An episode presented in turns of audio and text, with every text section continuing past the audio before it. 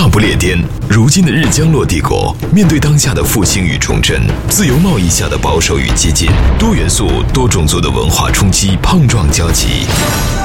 英伦三岛，从热烈的普利茅斯到寒冷的阿伯丁，从幽暗的贝尔法斯特到明媚的诺维奇，历史交错之间，红白玫瑰持续上演铿锵剧集。我们行将 Talk 进行解构，来往交锋之间，为您呈现一个华人视角的英国社会发展原貌。海岸线 UK，英漂生活的人间指南，史上最人间不拆的好声音。你好，欢迎收听今天的海岸线 UK，我是张顿，单口说历史。吐槽黑富国，今天咱们依旧是说到关于英国历史的那些事儿。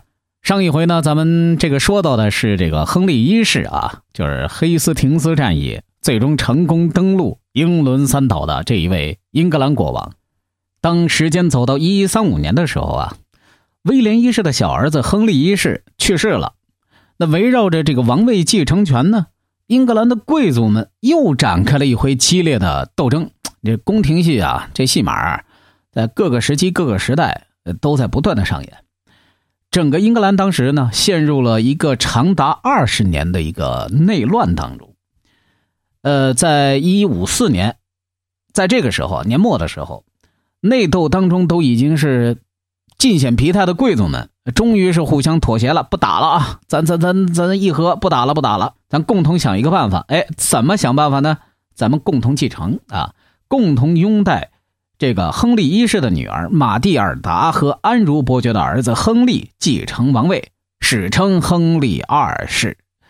哎，从这个时候开始起，统治英格兰近百年的诺曼王朝就被安茹王朝所替代了。因为这个亨利二世的父亲安茹伯爵喜欢在自己的帽子上啊插一朵这个金雀花，所以安茹王朝又被称为金雀花王朝。呃，也就是亨利二世的开端。说到这个亨利二世啊，这个人物也是了不得的。呃，这个现代的这个英国首相，著名首相这个呃丘吉尔啊，就说过一番话。他说啊，这个亨利二世的伟大功绩就是他奠定了英国习惯法的基础，后人只需要在这个上头添砖加瓦，他的图案将有所改变。但是外形总是维持不变的。你看这个话，其实说的评价很高，非常高啊！也正是亨利二世的这个司法改革啊，让英国的法律秩序逐渐的完善起来了。地方领主以前的那种就是这这这叫土豪劣绅啊，或者说这个乡绅恶霸，呃，独断专行、草菅人命的这种现象大为减少，而国王的权威呢日益增强。也就是说啊。呃，换句简单的思维来讲的话呢，就是从这个时候啊，英国进入了法治时代。你看啊，在这个时候已经进入了法治时代。其实说到这个亨利二世啊，就是历史上有很多史学家对他这个褒贬不一，诟病啊，呃，多于这个赞美。呃，有一种说法啊，当然这我看来的，就是说这个亨利二世啊，是一个个性十足的一个国王。他这个喜怒无常啊，脾气很暴躁，呃，他还有一个特点是什么呢？遇到这种国家大事、军政大事的时候啊，总是能够保持冷静啊，而且他很善于去抓住这种稍纵即逝的这种机会。但是呢，也比较讽刺的是什么呢？这位英格兰的国王虽然是精通拉丁文和法文啊，为什么呢？那这这咱们都知道啊，就之前罗马人统治时代，这拉丁语。这是古拉丁语啊，这这这个是这罗马人使用的语言嘛。后来呢，因为这个呃诺曼公爵啊，也就是他爷爷那辈儿的，这都是说的是法语。但是呢，他自己本人身为国王，一句英文都不会说。而且呢，因为他从小啊就是生活在法国诺曼底，所以他连一句完整的英文都读不出来。他上位的时候啊很年轻，只有二十一岁，但是呢，他很聪明。凭借着自己的聪明才智和良好的这种出身啊，家庭教育啊，很快就展现出来了他这种呃天才风范。他马上啊就平定了国内的一己势力，只花了四年时间就摧毁了英格兰土地上所有的贵族城堡，那都得听我的，并且他还恢复了对威尔士和苏格兰的统治权，同时开始了对爱尔兰的远征。在这个时候啊，咱们来插个笑话啊，由于当时呢，英国本岛上经济文化相对落后，当时的这个英格兰甚至是西欧啊。还在依靠一些荒唐的这种叫神断法的这种方法来断案，这种断案法指的是呢，这 这这法庭的被告啊和相关证人在作证的时候，必须要证明自己的证词的这种真实性。那这种检验的方法是什么呢？他就是拿一块这种烧红的烙铁烫自己胳膊，如果 说这个胳膊上的伤口没化脓，而且很快恢复复原的话，那就证明你这个。证词是真实可信的，或者是让这个士兵啊把这个被告扔到水里头沉入水底，呃，然后如果说这个被告又能安全上岸的话呢，被告就算无罪。这就是说，这个都是神的意思啊，他神的旨意。呃，此外，在这个财产的这个诉讼案当中啊，我看到那个资料里头写的很有意思，说是广泛的采用决斗法，诉讼双方派专人来进行比武决斗。拳头来决定道理，就是这样荒唐可笑的法律，在英格兰存在了有好几个世纪。就我就不禁想起前段时间有一个那个国内有一个父亲啊，就是傻到什么程度呢？TVB 剧看多了，就觉得这儿子好像不像是自己亲生的，就学着那个 TVB 里面那个那个剧里头就是那种荒唐的那种所谓的滴血认亲啊，还真把自己儿子拉了一道口子，自己拉了一道口子。把两两个人的血他放在一个碗里头，然后就是说这血液能够相融合，那就是这个亲人，也是骨肉相连的。如果不能融合，那就是如何如何的。结果不小心被老婆发现了，就这可想而知啊！就是现代文明社会还能闹出这种笑话来。但无论是不是当时这个社会形态是处在一种蒙昧愚昧的状态当中呢？亨利二世在位期间呢，他还是做了很多。就类似于像我们这个汉武大帝，呃，做的很多事情，他通过战争迫使爱尔兰、威尔士和苏格兰臣服，然后呢，又通过这个联姻和对外战争，使得这个英王的控制权的版图啊空前扩大。当时除了这个不列颠岛本岛之外，他还占领了欧洲大陆南起比利牛斯山脉，北至法国大部分地区的广阔疆域。也就是说，当时的这个所谓的大不列颠呢。呃，它只是指本岛，但是整个的一个大英格兰，那还算是非常广大的这么一个区域啊。在一一六三年的时候，亨利二世为了加强对英格兰的统治，扭转法律混乱的这么一个局面，他就决定在司法制度和军事制度上进行一次重大的改革。实际上呢，这个还算是无心插柳。在司法上，他开始制定了一个新法，史称啊普通法。又叫做习惯法啊，这是现在咱们很多这个各个法律专业的这个研究者啊，这都是津津乐道的东西。普通法实际上呢，就是由这个英格兰的各大贵族和大主教组成的王堂议定的。哎，就是那也不是一言堂啊，就是所谓的委员会法庭啊，并且呢由王室法庭来颁布，具有相当的权威性。此外，呃，这个亨利二世啊。还极力的扩大了这个王室法庭的权限。原来的这个王室法庭只能够审理王室领土上的案件，其他的案件呢，呃，要由事发当地的领主法庭来审理。但是呢，亨利二世做了一个什么事儿呢？交钱，哎，你把钱交过来，那就能审。他就允许自由人在交纳一定费用的前提之下，有权越过领主法庭，直接向国王法庭来申诉。你看，同时这个。王室法庭啊，他有权推翻原来领主法庭的判决，类似于像咱们今天的最高法院。同时，亨利二世还派出这个巡回法庭啊，到各个地方去审理案件。大批的这种中小贵族、下层骑士、城市市民以及自由农民，都能够在司法上对广大的封建领主形成一定的制约，从而成为王权的一个重要的支持力量。他基本上做到普法宣传啊，就是。要不怎么说呢？说亨利二世啊，是这个欧洲久负盛名的法律之父，他几乎就是开创了英国宪政啊，他几乎就是奠基人之一。你看哈，一七年的时候，亨利二世在爱尔兰首都都柏林呃，颁布了第一个城市宪章。这城市中的居民呢，就是说可以根据城市宪章中所宣布的宪法性原则，反抗他们的城市统治者。这就赋予了民众一种什么呢？反抗权，当然是合法合理的反抗啊。然后呢，他为了提高王室法庭的威信啊，又叫王座法庭啊，亨利二世还下令推行了一个新的制度，叫陪审团制度。你看，现在的欧美法律基本上都还在延续这一套东西，就是当年亨利二世定下来的。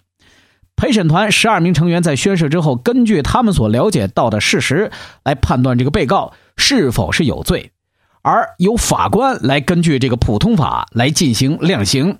这个时候呢，陪审团的成员既是法官，也是证人，每一个成员必须是公正无私的、秉公办案的，并且如果有偏颇的话，将会受到最严厉的制裁。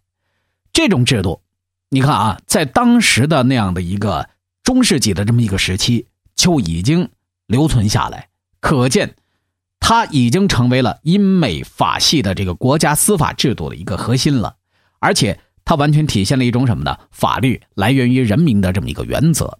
哎，说到这里，咱不妨来小小总结一下啊，这个亨利二世干了几个什么事儿呢？一，他建立了一个完备而固定的司法系统，由这个咱们刚说的王座法庭、普通诉讼法庭、财政署，还有各地的这种巡回法庭。都来组成，像这个东西啊，一直到后来美国建国的时候啊，当时那个，呃，林肯啊，都是作为律师啊，他当时还不是总统的时候，那那都是全国巡回法庭的这个律师啊，呃，沿用至今。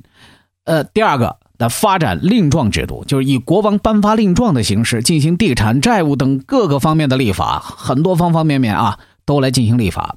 第三个方面呢，他确立了刑事审判程序，建立了我们刚刚说的这个审判。呃，陪审团制度啊，然后取消了我们之前讲到的那种神裁法、神断法，就是不科学的啊，并且最起码他开创了一个什么呢？就是说讲究证据啊，无论是人证啊，还是说口供等等啊，凡是依法有据的这个东西，他开始重视这个东西，而且他还干了一个什么事儿呢？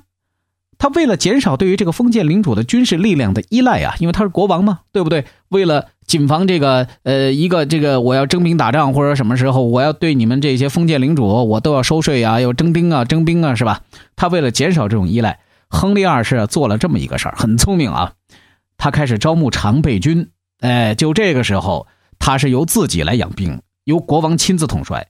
骑士阶层呢，只需要交纳一定数量的免疫金啊，就那些骑士老爷们啊，就是说，哎，这这都打了这么多年了，我也不打了，就是能不能派人去？可以，行，这个钱叫盾牌钱，哎，你交了这个钱，你就可以免服兵役。那这一做法就变成了什么呢？就是说，就贵族们呢。就不用说跟以前似的，就是说征兵打仗，那我豁了命了，那这我放弃庄园，放弃这个老婆儿女，我都跟你去出生入死。那在这个时候，呃，天下太平是吧？我也想安享几年好日子。那这个时候怎么办呢？可以，你不用来参加，你交钱就是了，盾牌钱啊。然后呢，国王拿着这笔钱，他去招募常备军。你看，这亨利二世这经济头脑很灵活啊。同时，他这又完善了一个什么呢？就是。呃，最早的这种所谓的国王私人的这种军队，哎，就完全是呃，基本上是招募化、常募化了，已经是啊，甚至可以说是职业化啊。这样做呢，碰巧着，我为什么说无心插柳呢？他又做成了一件事情，好，或者是这么讲吧，就是说，呃，引发了一个更好的方向的一个发展。为什么呢？骑士们有钱呢，那在这个时候，他出了这点盾牌钱，他日常还要干什么呢？他不用打仗了，不用卖命了。干什么呢？他摆脱了这沉重的军事义务之后，他转而去从事工商业了、农牧业了。那你看，经济就随之被带动和发展起来了。那样的一个愚昧蛮荒的这么一个时代，似乎离英格兰就渐行渐远。这些人后来啊，就这些贵族啊，就逐渐的演变成为了咱们经常所说的资产阶级的这个新贵族，成为日后。英国资产阶级革命中的一个重要的力量，你看，它实际上就是说，仗我不用你打了，那你现在呢，好好的去给我搞一些这个国计民生的事情啊，你可以这个种庄稼啊，呃，收粮食，也可以去这个呃做生意啊，手工业都可以，你只要从事这个为国家经济能够做出贡献的事情，都行。哎，他这样一来，实际上就把整个国家的这么一个结构啊盘活了。尽管在当时没有专门的这个经济学家啊，就以此来论述，哎，这这他是不是又出于什么样的一个呃考量，或者说学者们是不是在后头有专家智囊给他出了什么样的主意？这些东西一概没有，这个也很可能是历史的一次机缘巧合的选择。三位相加百岁有余的海漂男子，他们各自有着怎样的异域人生？上了年纪的一个老太太，她经常坐在那，她过路的人，她就会不由自主的会请她抽支烟。腐国生活的林林总总，海漂一族又有着怎样的喜乐悲欢与异想天开？伦敦的这个警察局打了一个电话给首相。大不列颠，如今的日江洛帝国，面对当下的复兴与重振，多元素、多种族的文化冲击大行其道，在这片孤岛之上，将会有着怎样的碰撞与交集？我们将 Talk 进行解构，往来谈笑之间，为您呈现一个华人视角的真实英国社会，以至于到现在，就是他的国旗都没有出现在英国国旗上，就是联合的比较。我们要求收听的您有文化、有底蕴、有追求，还有中国梦。海岸线 UK，海岸线 UK，英漂生活的人间指南，史上最人间不拆的好声音。说到在那个时代啊，其实还有亨利二世干的一件很漂亮的一件事情，而这个事情呢，实际上他也是被宇受者和宗教有一定的关系啊。当这个亨利二世啊，他要准备着手进行这个教廷改革的时候啊，他碰到了一点小困难。呃，亨利二世时代啊，当时的教会被看作是什么呢？是学术自由的守护者。呃，那如果说这个当时的如果说是这个牧师啊，或者说僧侣啊，如果说是在教廷接受了控诉的话，他们不会受到刑罚，或者说受到具体的体罚啊。那被判有罪的人也要求获得有神职人员的特权，只要是什么呢？只要是他能懂得一丁点拉丁文就可以了，嘿，就有文化啊，能免刑啊。那亨利二世。他就不答应啊，他不同意啊。他心里想，这那还得了啊，是吧？你你这个教廷的这个权限，在当时已经是慢慢的呃越来越大了。你你这不能影响这个关于法律的这个法律精神呢，是不是？他当时就力排众议，以此不惜得罪坎特伯雷大主教。你你咱咱咱们要有一个概念啊，就是说当时这个坎特伯雷大主教啊，他还是呃算是教宗啊，算是教宗。当然，和现代的这个英国社会的这个教宗还是不一样的。当时的坎特伯雷大主教啊，他手中所掌握的这个教廷的权限也是非常大的，可以说他就是国中国的这么一个首领。那亨利二世当时有一个朋友非常亲密，这个人呢，一五四年的时候是被任命为英格兰总理大臣。这个人是谁呢？他的名字叫贝克特，而实际上呢。他就是为了完成亨利二世的这个教廷改革啊，被安插在这个教派里的自己人啊，也就是说，他呃就是这个贝克特啊，他就是这个接任的坎特伯雷大主教。那后来为什么说这个反目为仇呢？您听我说啊，一六二年的时候，亨利二世啊就任命这个贝克特为这个坎特伯雷大教堂的主教，他以为这个贝克特能够帮助自己改革教会。那恰巧在第二年发生了一个事件啊，一个被控谋杀的神职人员在林肯主教的教廷上被宣布无罪释放。亨利二世就要求这个人应该是要在国王的王座法庭再受审判。也就是说，亨利二世当时就觉得这事儿不能这么轻易的不了了之。但是他没有想到的是什么呢？就是说地方教廷判的这个案例啊。那按理应该是要送到这个坎特伯雷大主教这儿，再来进行这么一个呃所谓的这么一个判决，但是坎特伯雷大主教，也就是我们刚说这个贝克特啊，就之前他的这个密友啊，拒绝了。那这一下就，呃，一锅粥啊！为了解决这个危机，亨利二世起草了提高世俗法庭权力、降低宗教法庭权力的克拉伦登章程。这当时一时激起千层浪，很多神职人员他这这就不同意啊。当然，他没有像今天啊，就是说这咱不同意，咱们上街游行，那不可能。因为当时还有一个是什么呢？就是罗马教廷啊。这罗马教廷后续的话，咱咱咱咱们后续再说。当时呢，这个贝克特呢就极不情愿的签了字儿，但是呢，很快他就站出来就反对这条法律。所以当时这个亨利二世啊，对于这个贝克特出尔反尔的这种行为十分生气。他有一回啊，他可能也是说气话啊，就一回就说。这难道就没有人替我除掉这个爱管闲事儿的牧师吗？哎，要不说呢，这呃，皇上的话呀，就是说一言九鼎啊，是吧？君无戏言呢。呃，没有想到的是，四名皇家骑士还真是把这个国王亨利二世的话当真了。这四位爷啊，还真就在坎特伯雷大教堂的圣坛的台阶上揪住了一回机会，谋杀了贝克特。那当然。啊，后来这事儿出了以后，亨利二世也没有说如何如何啊，就这事儿妄图呃不了了之。但是呢，没有想到的是什么？这贝克特的墓地呀，哎，就几乎后来成了一个朝圣之地。到他遇刺之后三年呢，也就是一一七三年的时候，这个贝克特啊被罗马教廷追封为圣者。你看啊，这圣者是什么概念？那就是说。这个跟耶稣旗下这十二门徒啊，那同样待遇，那都是圣者啊，是吧？这这《使徒行传》里头，这这这圣经里头，这是经常都有圣者谁谁谁，这这都是成为这个圣者，就是殉教者啊，圣者。这个事件被看作是当时罗马教廷啊，对于这个世俗的这个亨利二世他们的这样的一个重大的一个反驳。呃，当时很多人弹冠相庆啊。后来因为这个教廷的这个干预啊，因为当时这个。英国的国王，他也必须要接受这个罗马教廷的这个册封嘛。后来他不得已，也就在贝克特的墓地前呃忏悔。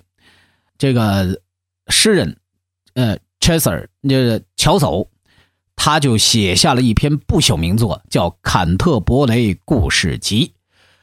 这个书里头就生动描述了一批朝圣者去参拜贝克特坟墓的故事，去扫墓的故事啊。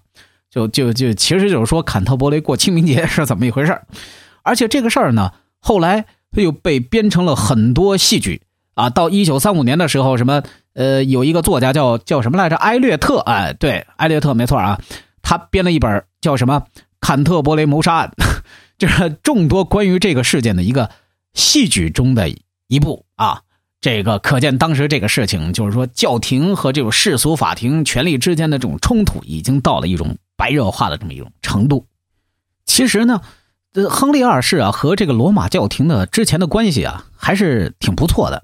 你看啊，在此之前，大概是在十多年前啊，也就是一一五五年的时候，就英格兰籍的这个教皇啊，他安德里安四世啊，他是英格兰人。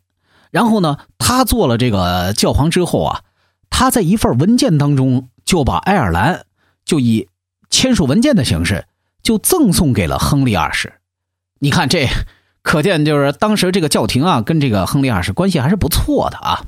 但是这份文件后来被后世人认为是无效的，就是很很多人认为，就很多史学家认为啊，这可能是亨利的某一种政治阴谋。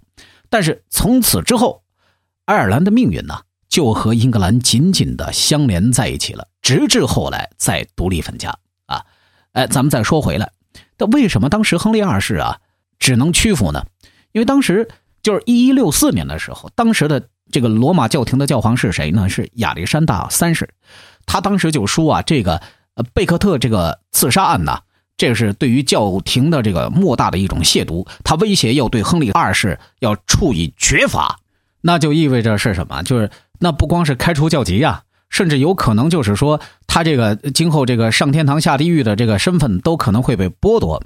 这在当时的情景之下，教廷的影响力那还是特别巨大的。因为当时的英格兰的国王还是属于神封嘛，神授天授我权嘛，是这个意思啊。因为当时所有不管是法国国王，还是后来的这个俄罗斯的这个国王啊，包括英格兰的国王，他们前缀都有一个名称叫神圣罗马帝国皇帝啊。从这个名称。就可以能看得出来，实际上这都是跟罗马教廷为了代表正统和正朔，他自己都要给自己前头要安上这么一个名头啊。